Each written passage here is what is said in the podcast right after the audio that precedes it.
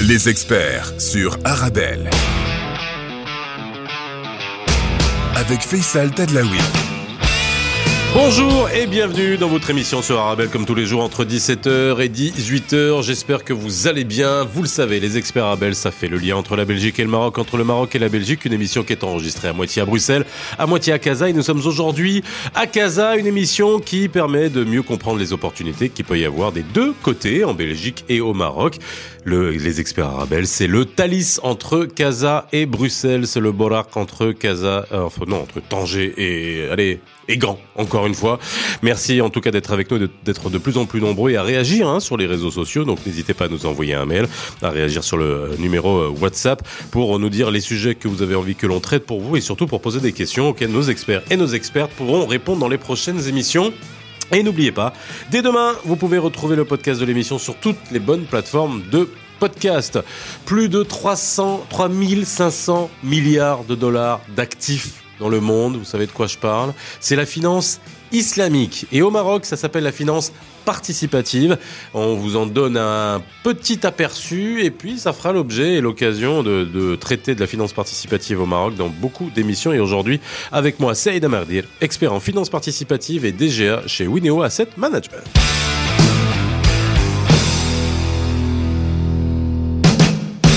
Bonjour à toutes et à tous et ravi de vous retrouver comme d'habitude entre 17h et 18h à Bruxelles, même si cette émission-ci euh, particulièrement est enregistrée à Casablanca, en face de la mer comme d'habitude. Et on va parler d'un sujet pour la première fois hein, dans les experts on va parler de finances participatives. Je sais que c'est un sujet qui peut, alors, soit beaucoup vous intéresser, soit euh, pas du tout, mais vous allez voir que ça peut beaucoup vous intéresser parce que entre la finance islamique, la finance participative, est-ce que vous savez que la plus grande place de finance euh, islamique, c'est encore Londres hein? Je ne sais pas si c'est encore Londres ou alors si ça a été dépassé. C'est toujours Londres. C'est toujours Londres. Et eh ben, il faut se poser des questions sur ce qu'il y a derrière cette finance islamique, cette finance participative. On essaie de, de comprendre ça aujourd'hui après dans beaucoup d'autres émissions, on essaiera de décliner et de voir tous les types de, de produits et de détails qu'il peut y avoir à ce sujet. Si c'est Aïd, comment ça va? Bah, merci beaucoup pour l'invitation, ça va très bien. Bah, écoute, une vue euh, imprenable et euh, euh, voilà. C'est toujours comme ça. Tu vois, c'est toujours comme ça. On, on, ne paye personne pour nous dire qu'on a une vue magnifique. Voilà. voilà et puis vous le voyez. Hein, pour ceux qui voient les extraits de temps en temps, et ben vous pouvez voir la vue qu'on a euh, ici euh, à Casablanca. Alors Saïd, on s'est souvent croisé sur des plateaux de télé, des plateaux de radio, expert en finance participative.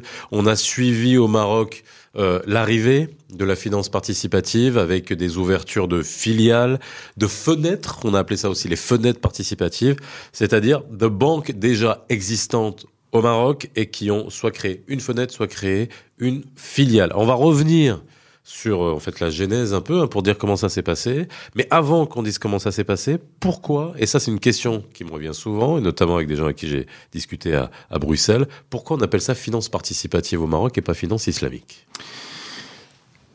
Bah écoutez. Euh... Euh, le choix euh, du business model euh, marocain était essentiellement dirigé par l'objectif souhaité ou les objectifs à atteindre de cette finance. Euh, le, au Maroc, nous sommes des, pratiquement des musulmans. Et euh, pas que, pas que, mais essentiellement.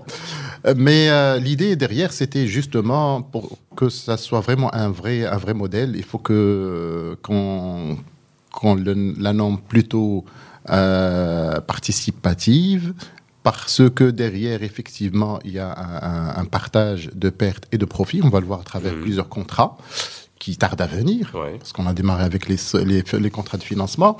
Euh, nous avons effectivement cette volonté à ce que cette finance soit ouverte à toutes les religions.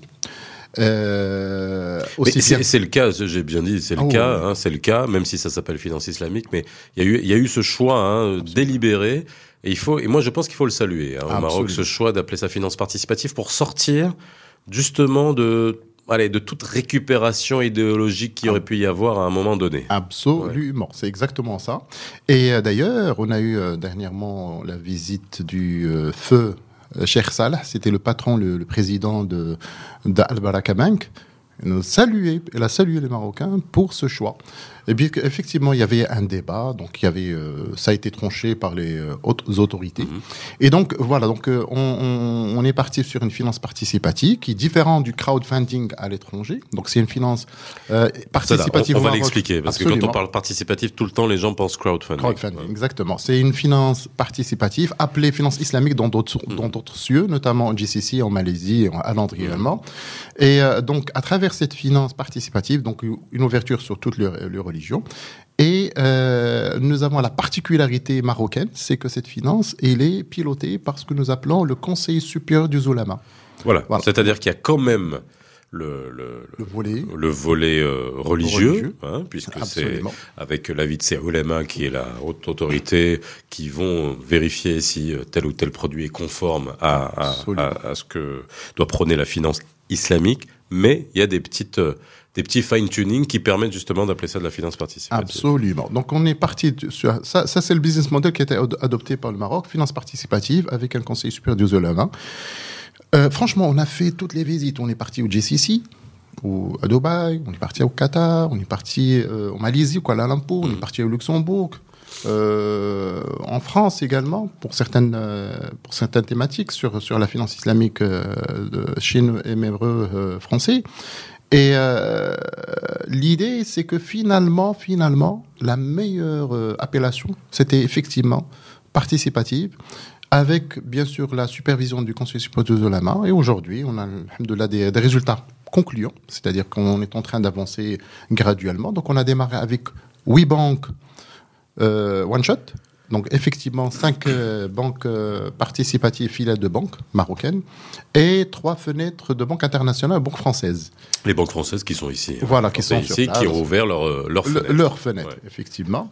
Et peut-être que ça serait l'occasion, euh, Faisal, si tu permets par la suite, on peut rentrer dans les business models de chaque banque. Ben oui, parce que c'est ça qui est intéressant. Alors, euh, beaucoup de choses aujourd'hui, vraiment dans cette émission, celle d'aujourd'hui, c'est d'essayer de... Alors c'est dur hein, en une heure, enfin en 50 minutes, de de- de- d'aller euh, vraiment dans le détail, mais on peut quand même tracer un peu un l'esprit de la finance participative au Maroc. On va refaire l'historique, hein, parce qu'il y a eu beaucoup de. Alors on a fait beaucoup d'émissions. Alors moi c'est un sujet qui me passionne parce que parce que c'est censé être la finance la plus éthique, la plus euh, qui se rapproche le plus du capital risque où on partage le risque. Mais malheureusement, on n'avait pas commencé comme ça parce qu'il fallait bien faire de l'argent. Mais on va vous expliquer tout ça. Alors, on revient d'abord sur l'historique.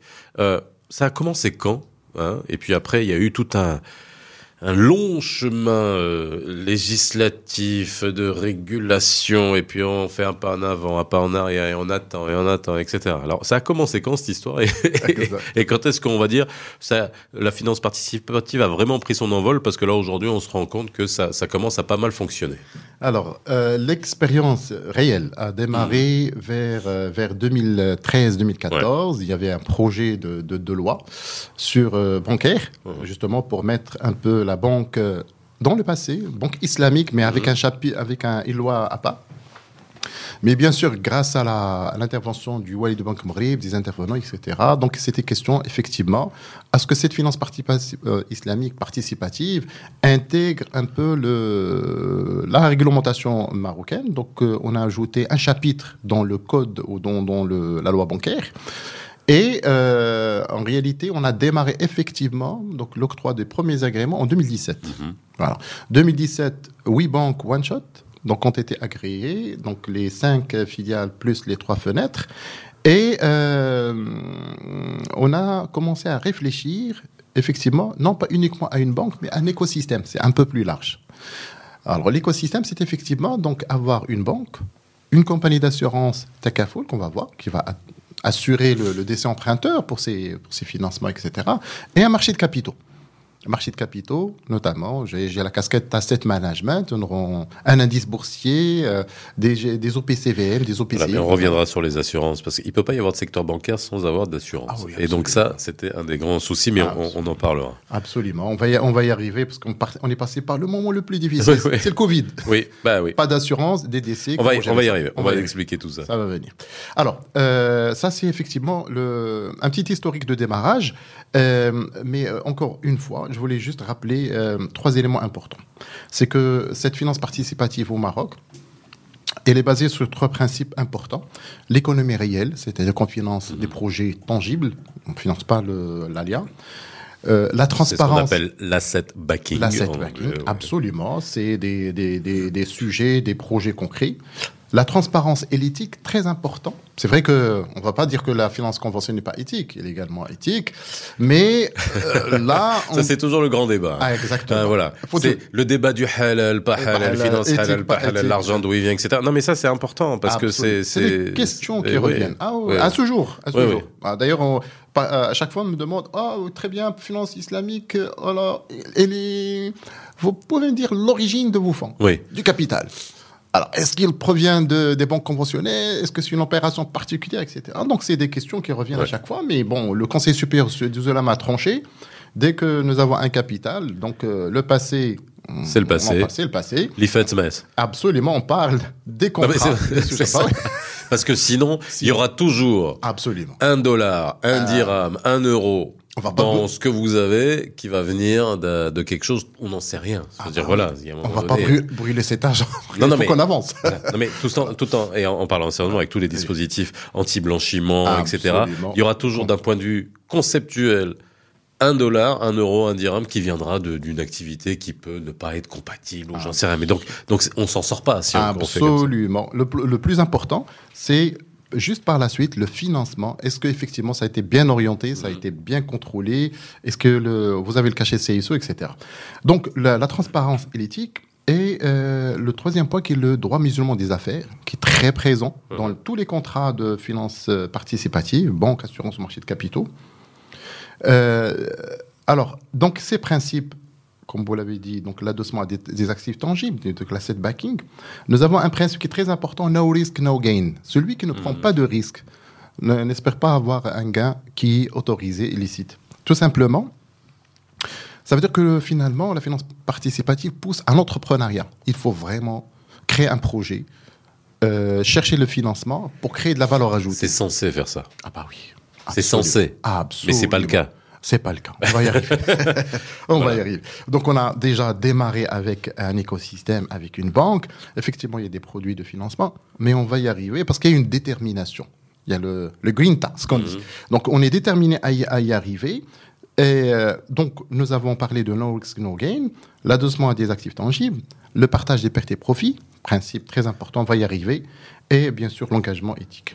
Alors, en termes d'interdiction, en fait, il n'y en a pas beaucoup. Alors, je vais, te, je, vais te couper là. On va faire une petite pause. On va revenir juste après. On va justement, après, on va parler des différents produits qui existent. Oui. On va parler de cette interdiction et cette conception du halal, pas halal. Et là, peut-être aussi mettre ça vraiment une bonne fois pour toutes. Absolument. Même si on n'y arrive pas. Et sachant qu'il y a eu des grandes études de perception qui avaient été menées. La première grande étude de perception sur la finance islamique au Maroc c'était inanalysable parce qu'on se rendait compte finalement que les gens ne savaient pas ce que c'est. Absolument. Et je ne sais pas si aujourd'hui les, les gens savent encore ce que c'est ou savent mieux ce que c'est. Je pense qu'il y a encore beaucoup de, beaucoup de confusion. On voit ça juste après cette petite pause. Vous êtes dans les experts arabes.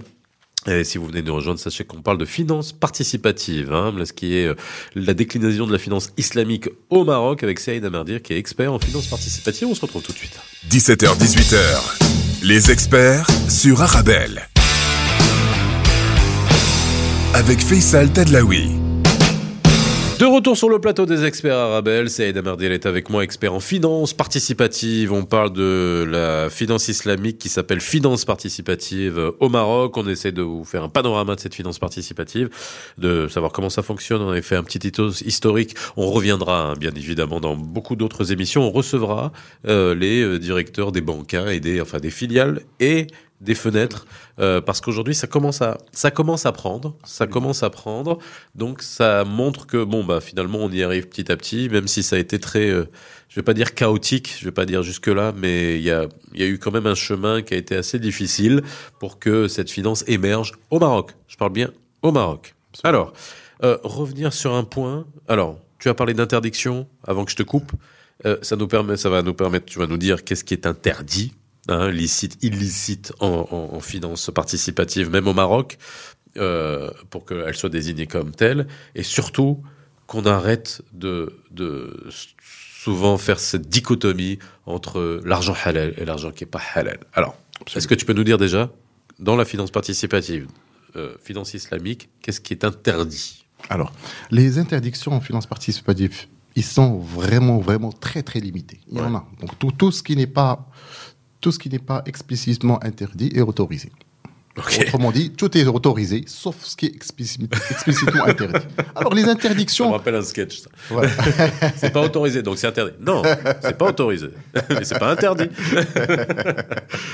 Alors, euh, premier point, c'est le riba, c'est l'usure, c'est l'intérêt. Donc, généralement, on trouve cette interdiction dans toutes les religions. Toutes les religions.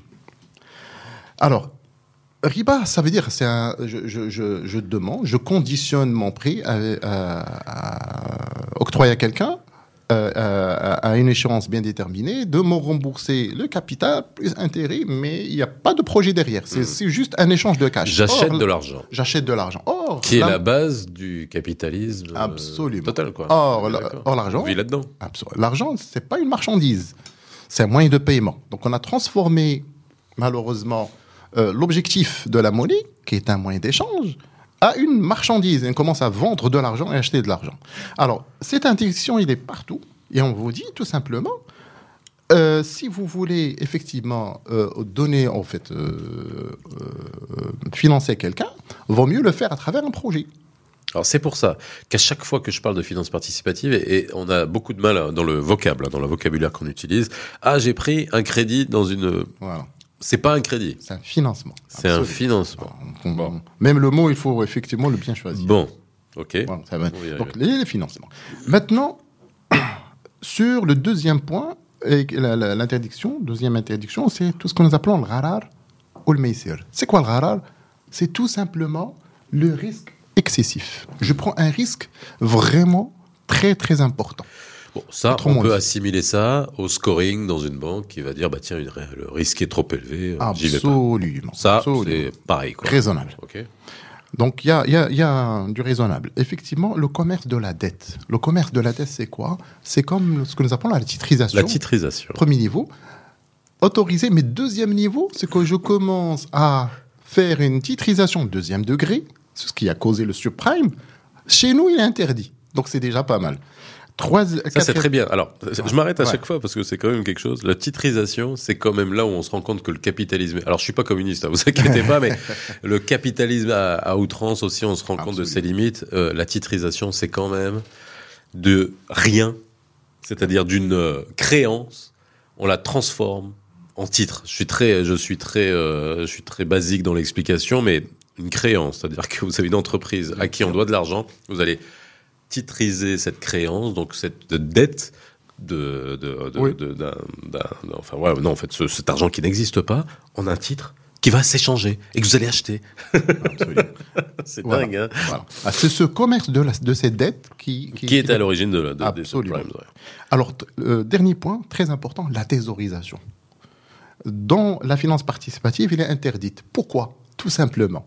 Quelqu'un qui a de l'argent chez lui, thésaurisé Du cash. dans des- du cash, etc. Bah, le cash, il doit normalement, c'est quelqu'un qui est pieux, donc il doit payer ce que nous appelons le zakat, un impôt annuel de l'ordre de 2,5%. Mhm. Si vous détenez 100 et vous ne faites absolument rien, bah, l'année prochaine, vous aurez 87, euh, 97,5. Ça veut dire tout simplement que votre capital sera impacté annuellement par la zakat, parce que c'est un impôt dû.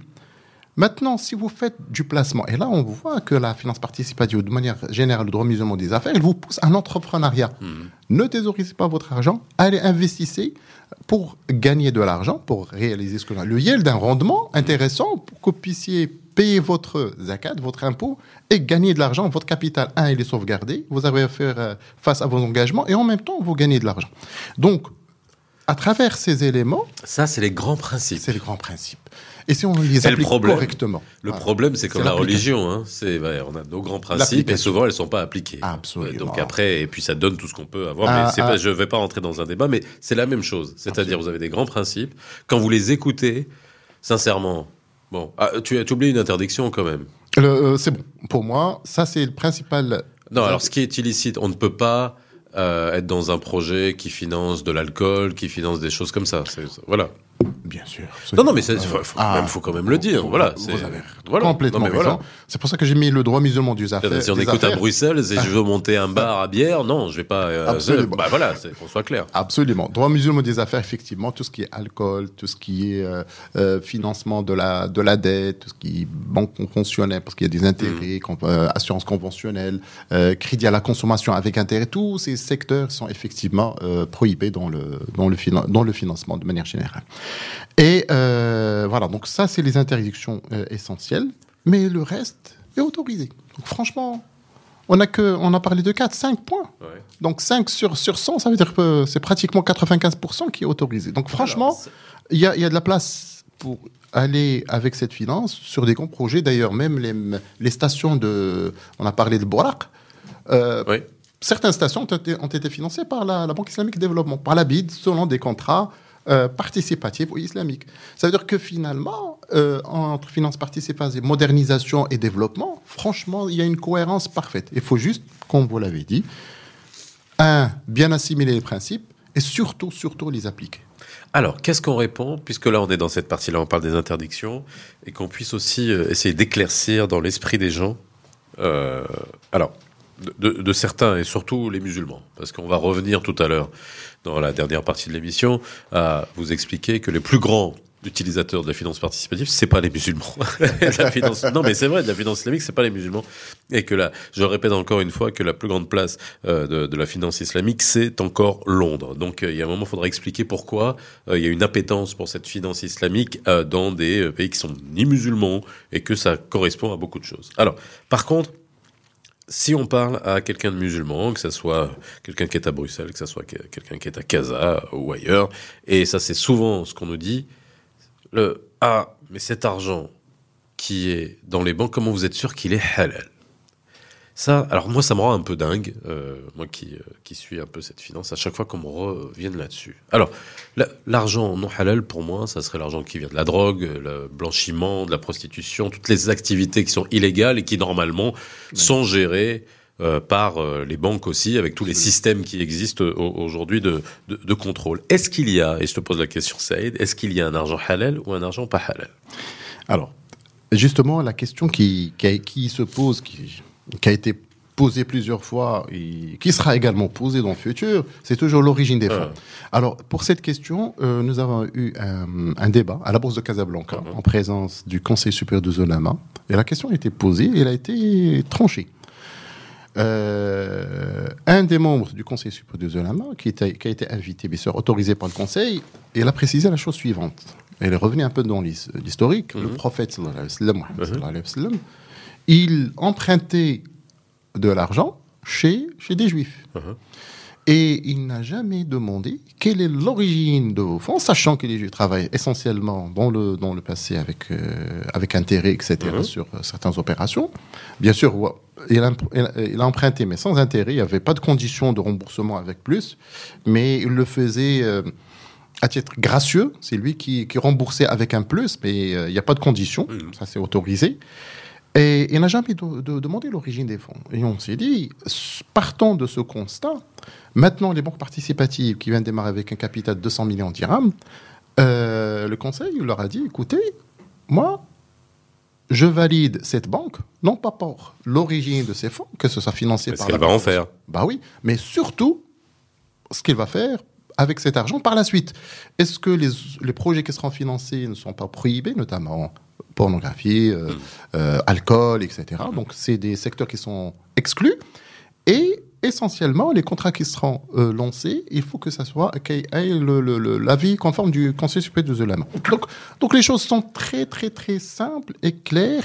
Et donc, on se projette dans le futur, on oublie le passé parce que tout simplement, euh, comme vous l'avez dit, il y a effectivement des bons conventionnels, nous avons tout ce qui est anti-blanchiment, financement, terrorisme, on a le, Mais de toute façon, quelqu'un qui, du jour au lendemain, veut aller investir dans la finance participative et que, avec de l'argent qu'il aura préalablement généré avec peut-être des intérêts ou alors euh, une opération en bourse ou peu importe, Et à un moment donné, si on bloque, on n'aura plus rien qui rentre dans, le circuit. Absolument. Et c'est pas l'objectif de mm. cette finance. Effectivement, c'est fluidifier et dépasser à des choses.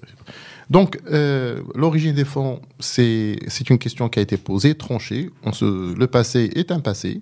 On parle beaucoup plus du futur et on parle de tout ce qui, ce que nous avons dit, tout ce qui est autorisé, qui représente une part très très importante, parce que tout simplement aujourd'hui, ce que nous avons au Maroc, on a, démarré avec des contrats de financement. C'était Mourabah. Alors on va y arriver. Juste dernier point sur la perception. Est-ce que dans les autres pays, alors tu as dit tout à l'heure qu'il y avait un haut dignitaire qui était venu et qui avait félicité le Maroc, mais quand même au démarrage, il y a des gens qui regardaient ça d'un certain œil, de la finance participative. Est-ce que ça, ça a changé? Euh, Qu'est-ce qui fait qu'aujourd'hui, voilà, répondre aussi à des questions qui reviennent, qui disent ah non au Maroc c'est pas de la finance islamique, c'est autre chose. Qu'est-ce qui, est-ce qu'il y a quelque chose de différent avec la finance islamique générale ou pas?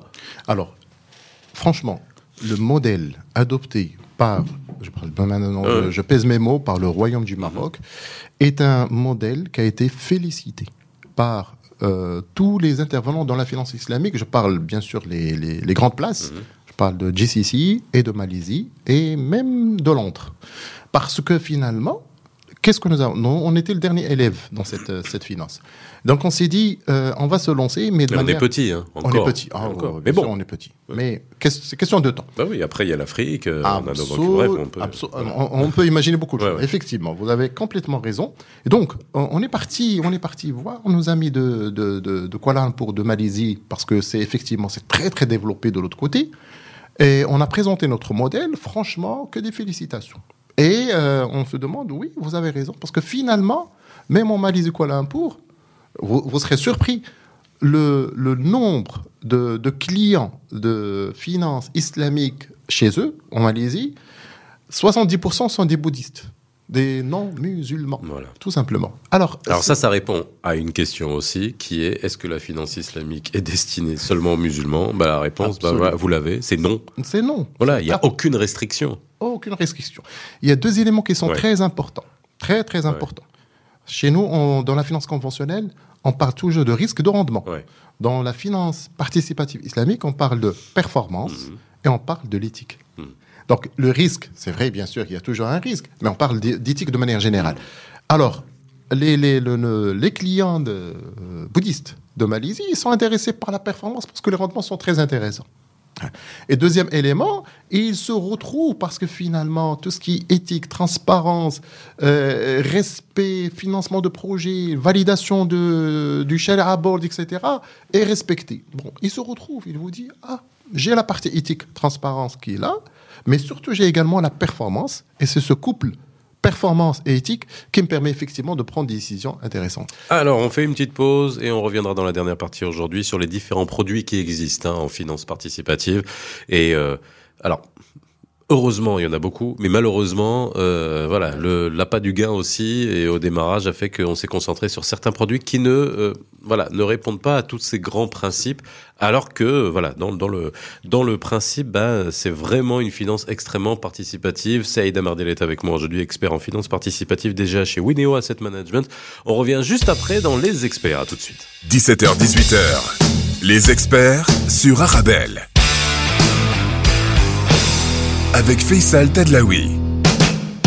De retour sur le plateau des experts Arabelle. Si vous venez de rejoindre, eh bien sachez que c'est Aïda Mardir, euh, expert en finance participative, est avec moi. La finance participative, c'est comme ça qu'on appelle la finance islamique euh, au Maroc. Bien faire la différence entre euh, la finance participative et le crowdfunding, c'est pas la même chose. Au Maroc, on attend depuis longtemps le crowdfunding, et puis il y a une loi qui était dans les tuyaux, etc.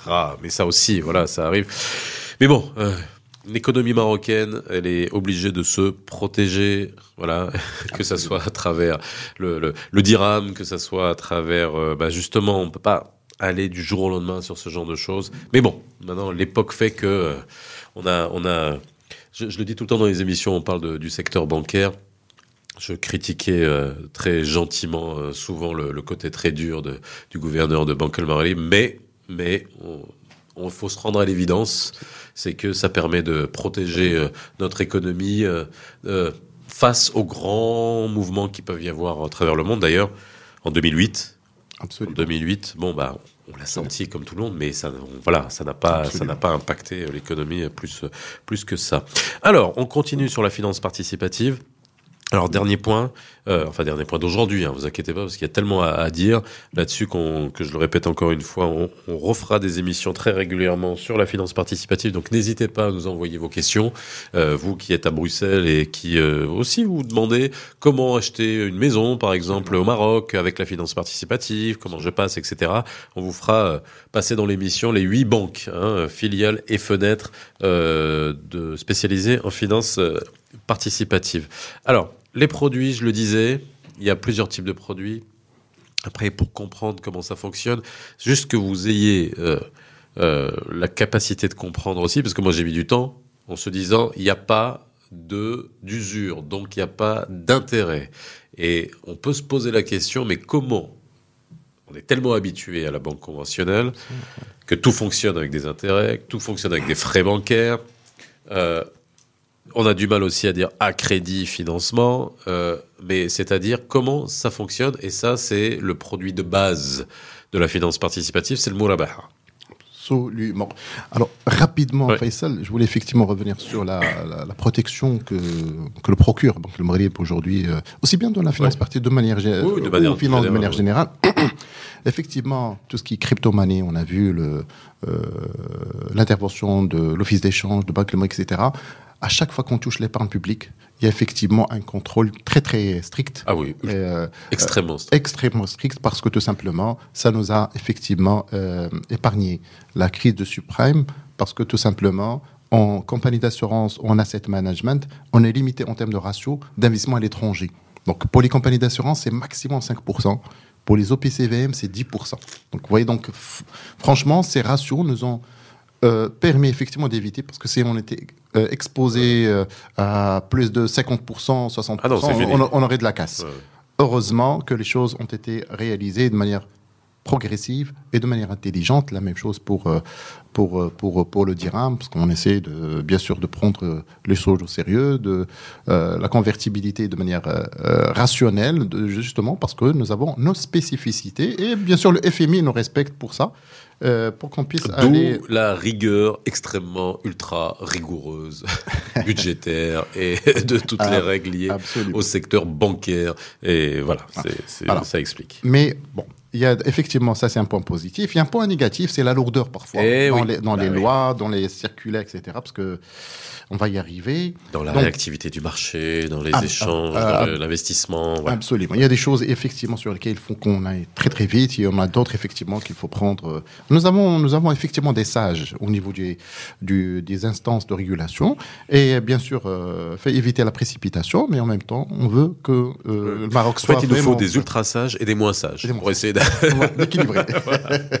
il y a des choses qui doivent aller vite. exact. Bien. Donc sur euh, sur euh, tout ce qui est produits bancaires, je vais commencer par le premier pro- produit qui a été lancé. C'est un produit de financement, financement qui s'appelle Murabaha, euh, qui a connu un succès hum, considérable parce qu'aujourd'hui on frôle les 20 milliards de dirhams de financement, donc pratiquement 2 milliards de- d'euros. Et avec le financement Mourabaha, on peut faire tout ce que nous appelons Mourabaha immobilier pour achat de logements, d'appartements, de, de terrains, etc. Et nous avons le Mourabaha euh, équipement pour les entreprises, pour acheter des équipements professionnels, etc. Et nous avons tout ce qui est Mourabaha auto pour les voitures. Donc trois Alors, variantes. c'est l'équivalent Absolument. des crédits immobiliers, c'est l'équivalent crédit auto et c'est L'équivalent. du crédit euh, d'investissement ou d'équipement, euh, D'équipement. d'équipement pour une entreprise. Alors, c'est le Mourabaha, bien sûr, immobilier et auto qui ont le plus euh, fonctionné. La différence entre le Mourabaha et un crédit, qu'est-ce que c'est? Parce Alors. que ça veut, et là aussi, beaucoup de gens qui se disent Ah, mais donc c'est gratuit? C'est un crédit gratuit en gros. Voilà, moi ce que je, tu, tu sais très bien, voilà Ah quelle est la oui. perception des gens. Ah ben non, mais donc il n'y a pas d'usure, il n'y a pas d'intérêt, donc etc. Mais à un moment donné, il faut être très clair. Le bénéfice n'est pas interdit, au contraire, dans la finance islamique, c'est business, hein, on est bien d'accord, euh, mais business euh, éthique et euh, qui doit être fait de manière éthique. Donc c'est pour ça qu'on appelle. Alors ça fonctionne comment? C'est comment le- la banque participative se rémunère, parce qu'il faut bien qu'elle gagne de l'argent. Absolument. Je, ça, ça me rappelle le principe d'un grand, grand euh, euh, entrepreneur marocain. Il nous disait, parce que je travaille dans un groupe très, en fait, très prestigieux, c'est quelqu'un qui est très connu. Je veux gagner beaucoup pour partager beaucoup. Parce que c'est important. Gagner et Oui, partager. C'est rare d'entendre ça. Et c'est rare. Ouais, ouais. Je veux gagner beaucoup parce que je veux partager beaucoup. Alors, euh, je reviens à la, murabaha, effectivement. euh, la différence avec un crédit euh, normal, conventionnel, c'est que dans le crédit conventionnel, on vous donne de l'argent. Ouais. En fait, l'argent, c'est une, c'est un- une marchandise. Je vous vends l'argent et vous allez me rendre cet argent avec un plus. Mais vous avez un, cré- un tableau d'amortissement avec, avec, un tableau, avec vous remboursez d'abord les, les intérêts. intérêts voilà, pendant la moitié de la Oui. période. Et votre le capital est toujours là Oui. parce qu'il va au, bout de 10 ans vous, vous êtes euh, vous rentrez dans le capital. Donc c'est vrai que en termes de de, de tableau d'amortissement, les choses ont été organisées de cette manière dans la, dans la finance conventionnelle.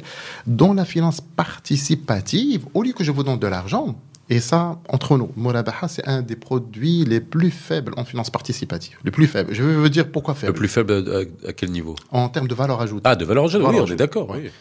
Parce que tout simplement, euh, l'objectif, c'est toujours acheter un bien.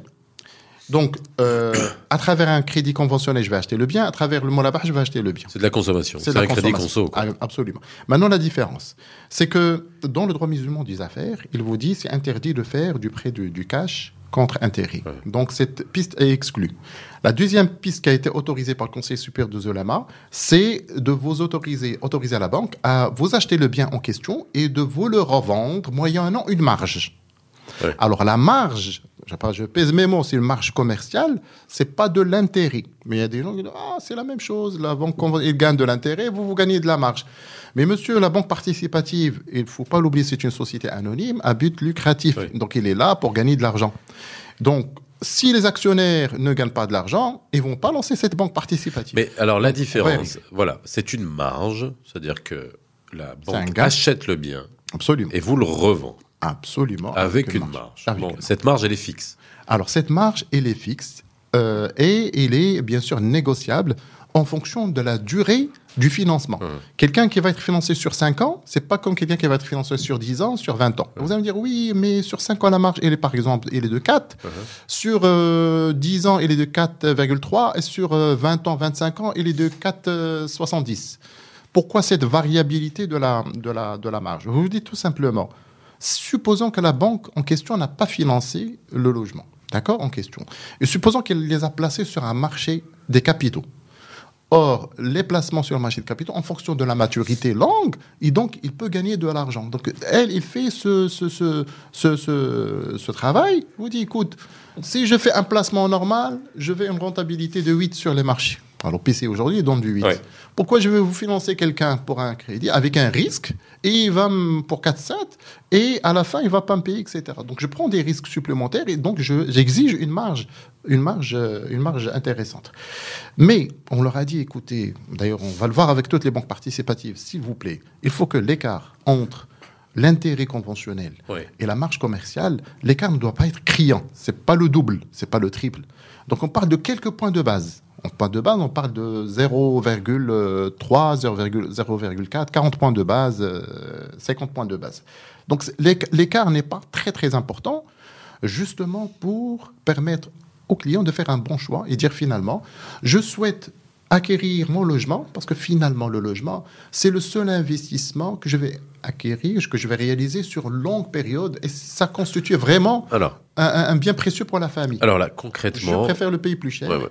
Mais concrètement, concrètement. Alors déjà, un, euh, il faut savoir que la finance participative, ça coûtait plus cher euh, que le crédit conventionnel pour une question tout simplement de aussi de, de, Du, du de coût. taille. Non mais de taille du marché du aussi. taille du marché, du, du coût de financement.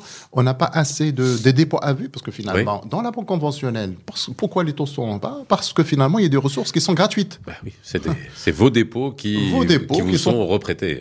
Transformés, En transformés en crédit. Qu'on vous revend. hein. Absolument. Voilà. Voilà. Donc, euh, C'est c'est le capitalisme. absolument. J'adore. Euh, mais par contre, euh, les différents, on continue avec les différences de la Mourabaha avec un crédit euh, classique. C'est qu'est-ce qui se passe quand on peut plus payer? Alors. enfin, pas quand on peut plus payer, mais quand on a un incident de paiement, ça peut arriver à tout le monde. Encore une fois, on parle de bonne foi. Euh, là, avec le Covid, on a bien vu euh, ce qui s'est passé, euh, d'avoir euh, suspendu des échéances ou pas, comment ça se passe? Ça aussi, il y a une perception de l'esprit, on dit Ah, si je paye pas, alhamdoulilah, j'ai rien à payer, ça fait, ils peuvent rien me faire. Alors, comment ça fonctionne? Alors, vous avez euh, touché le bon point, parce qu'effectivement, ça c'est un point très important. Euh, c'est que les- le compteur, on appelle ça les ajouts débiteurs Uh-huh. dans le banque Ouais. conventionnelle, le compteur des ajouts dans la banque participative, c'est, il est fermé. Autrement dit, quelqu'un qui n'a pas honoré ses engagements pendant pratiquement, euh, on a vu ça dans le Covid, pendant six mois. Ouais. La banque con- participative n'a ajouté aucun dirham, aucun centime. C'est exactement ces géants qui ont été reproduites parce que tout simplement, si on fait un ajout d'un dirham, c'est l'équivalent d'intérêt. Donc, ils sont effectivement victimes de leur, euh, de leur, euh, de leur euh, business model. Mais ils l'ont assumé. Ils l'ont assumé.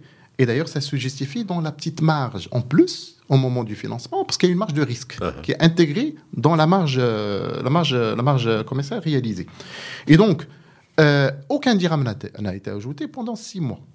Et en finance participative, on fait la distinction entre le moissir le momatel, je vais utiliser le terme Ouais. arabe, et le moissir, le momatel et le moissir, euh, euh, le vrai. Ouais. Alors, il y a celui qui n'arrive pas à honorer ses engagements parce qu'il a perdu son emploi, parce que... C'est la bonne foi. C'est la bonne foi. Transparent. Il faut que justifie ça à la banque. Et la banque peut prendre beaucoup de dispositions en, à la- en faveur de cette personne. Il y a celui qui ne veut pas payer parce que pour lui, il est très intelligent, parce que cette banque, finalement, il est Bon, participatif. bref, il est de mauvaise foi. Mauvaise foi. Voilà, donc je... Exactement. Alors celui-là, normalement, la réglementation ne permet pas d'ajouter un dirham, mais s'il refuse de payer ses G-séances, la banque peut euh, bien sûr déposer plainte au tribunal et c'est au juge de, de, de- calculer, euh, bien sûr en moyennant la, la- proposition de la banque, quel est l'impact ou le manque à gagner qui a été généré à la banque et donc il peut récupérer son dû. Et donc, on fait vraiment la distinction entre les deux. Donc, première des choses, le bien, est acheté par la banque, revendu au client.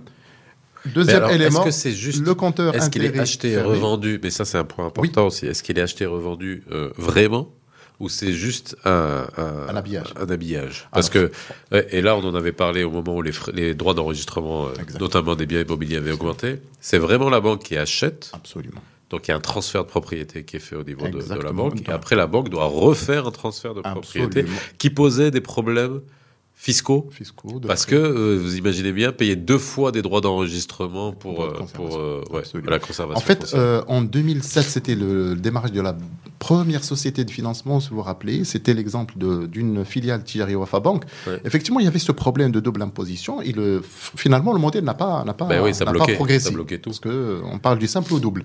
Maintenant, avec la nouvelle loi, effectivement, le fisc et les réunions avec le GPBM, il a fait beaucoup d'efforts pour assimiler le Morabaha à une opération de double vente. Ouais. Et finalement, on a neutralisé les frais de conservation. Donc ça fait une. Euh, euh, absolument, les frais de notaire, etc. Ce qui fait que c'est une seule opération. Mais il y a une chronologie qui doit être respectée. Effectivement, il faut que la banque achète le bien et le détient. Parce qu'on ne peut pas vendre quelque chose qu'on ne détient pas. Oui. Ça, c'est très important Oui. dans la droit, du, droit, du, droit musulman des affaires. Il n'y a pas de vente à découvert. À l'instar des, des grands marchés de capitaux à l'étranger, on n'a pas ça.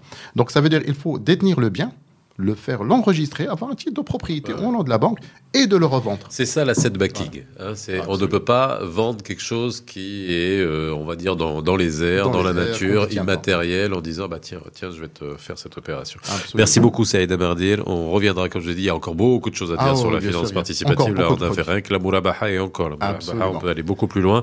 Vous savez, vous en savez un peu plus sur la finance participative au Maroc, l'équivalent de la finance euh, islamique. Oui, Saïd. Faisal, je voulais juste ajouter un Oui. point très important pour euh, euh, nos euh, ressortissants en Belgique. Ici au Maroc, effectivement, on parle de banque, mais essentiellement, nous avons ce que nous appelons un écosystème de Mhm. finances participatives qui intègre et la banque, et l'assurance, et le marché de capitaux. Et avec toi, Fa- Faisal, si tu permets, effectivement, on a les, les banques, Inch'Allah, qui vont intervenir one-to-one, mais il y a effectivement quatre compagnies d'assurance, qui viennent de démarrer, et nous avons des, et des interventions sur le marché de capitaux au niveau de l'asset management, l'OPCI, la bourse de Casablanca, qui tout également intervenir l'écosystème. pour Tout compléter l'écosystème, et puis on en, visi- on en parlera. 360. Bien évidemment, et on parlera de la finance islamique à Bruxelles. hein, Absolument, oublier. Et ça, et vous savez qu'il y a un certificat euh, en finance islamique à l'UC de Louvain. Exact. Voilà, donc c'est quelque chose aussi qui, qui intéresse énormément et c'est quand même assez passionnant comme euh, discipline. Merci Saïd d'avoir été avec nous. Quant à vous, bah, n'hésitez pas à réagir, à nous poser toutes vos questions, que ce soit sur la finance participative, et puis sur tous les autres sujets. On se retrouve très vite, comme d'habitude, entre 17h et 18h tous les jours sur Arabelle. Bye bye Merci. Les experts sur Arabelle.